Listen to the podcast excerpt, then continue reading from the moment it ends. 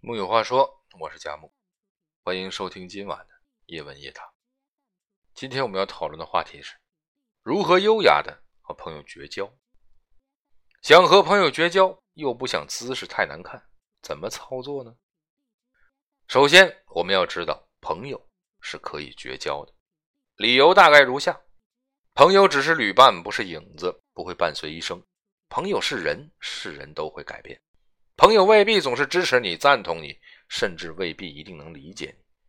既然朋友只是人生某一阶段的陪伴者，分开或者绝交也是一种自然而然的结局。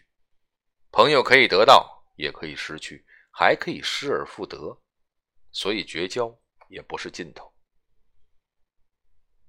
我要为所有想要和朋友绝交而感到为难、拉不下脸、不好意思的人说：大胆的和朋友绝交吧，这是成长的必修课。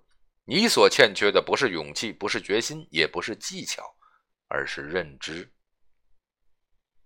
人与人之间能成为朋友、肝胆相照的那种朋友，需要的是真诚。当你喜欢一个人的时候，你就会对他坦诚相待，希望他同样对待你。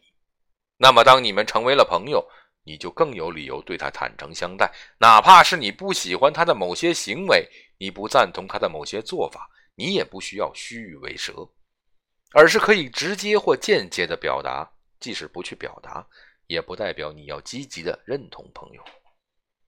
如果果真朋友让你失望，令你疲惫，使你心烦的时候，那么锻炼自己心智的大好机会就来了。拒绝你的朋友吧。抛开你的面子吧，不再对自己虚伪吧。告诉他对不起，我不想留在你身边，累。然后，让我们来谈谈和朋友绝交的一些方法。情景一：你并不太联系的老同学突然打电话邀请你去参加他的婚礼，你非常有礼貌的祝贺了他，并询问他婚礼的时间，然后一秒钟都不要犹豫的告诉他：“对不起，那天我没空。”但是我还是祝福你，相信他会立刻笑着说：“没事儿没事儿然后从你视线中消失，你也不会在一年以后再收到他 baby 诞生的 party 邀请了。情景二，你不怎么喜欢的一个朋友突然那样打电话给你，说要和你见面聊聊天你非常 nice 的和他寒暄了一番，然后说：“啊，我没空，没空，没空，很忙，很忙，很忙，不好意思啊，没安排时间，对不起，再见。”他会非常受伤。然而，你挂完电话后会觉得心里很爽，并且立刻出门吃了一顿好的。注意，你的愧疚感是存在的，但这是正是你快乐的根源。你有机会对一个好人犯罪，并且说出自己的心里话，抓住了这个机会，好好利用一下朋友，让自己快活一下吧。情景三，一个你还算比较熟悉的朋友来和你谈心，要你谈谈对他的看法。你非常热情地接受了这番邀请，然后一五一十地说出了你对他的意见和建议。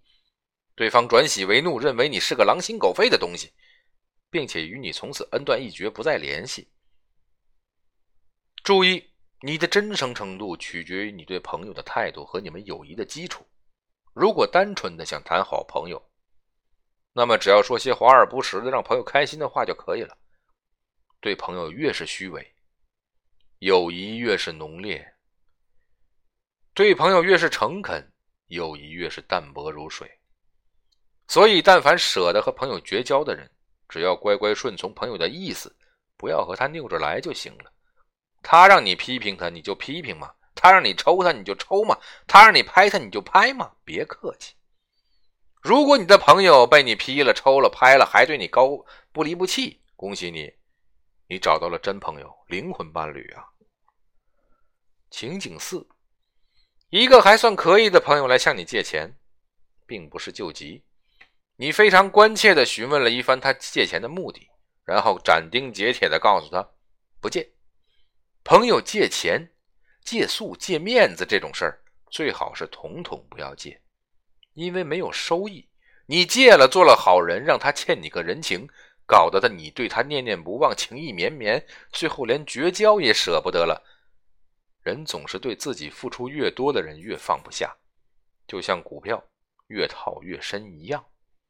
如果你真的已经戒了，那就别指望除了要回来本钱，还能要回来感谢，赶紧止损，因为你不但赔了钱，还可能会赔进去许多情绪、许多烦恼、许多时间和精力。情景五：一个很久没见的朋友来找你，你和他相处十分钟，就觉得这个人怎么这么烦呢？应对方案一：你十分抱歉的想起等下约了人，还有点事儿，快速离开现场。方案二：你对朋友说：“我们一起喝个咖啡可以，但是请不要和我说话，我真的有点头疼。”诸如此类和朋友绝交的方法很多，每一个坎儿上，但凡你坚持一下自己，就可以把朋友和自己之间的距离拉得再远一些，再远一些。在这么做的时候，请保持微笑、礼貌、友好，但是态度必须坚决，不要有犹豫。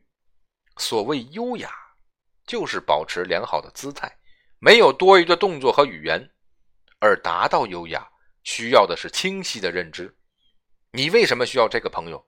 朋友对你的意义何在？你对朋友的价值何在？失去这个朋友，你会有何损失？总的来讲。一个对自己有正确认识并且拥有自信的人，不会从朋友的多寡来判断自己的价值，也不会让朋友的看法来决定自己的行为，更不会背叛自己的内心去迎合朋友的需求。所以，请优雅的和那些不知趣、无聊、讨厌的朋友绝交吧。如果你还做不到，那不是因为你于心不忍，只是你还不够优雅。木有话说，我是佳木。明晚夜问夜答，咱们接着聊。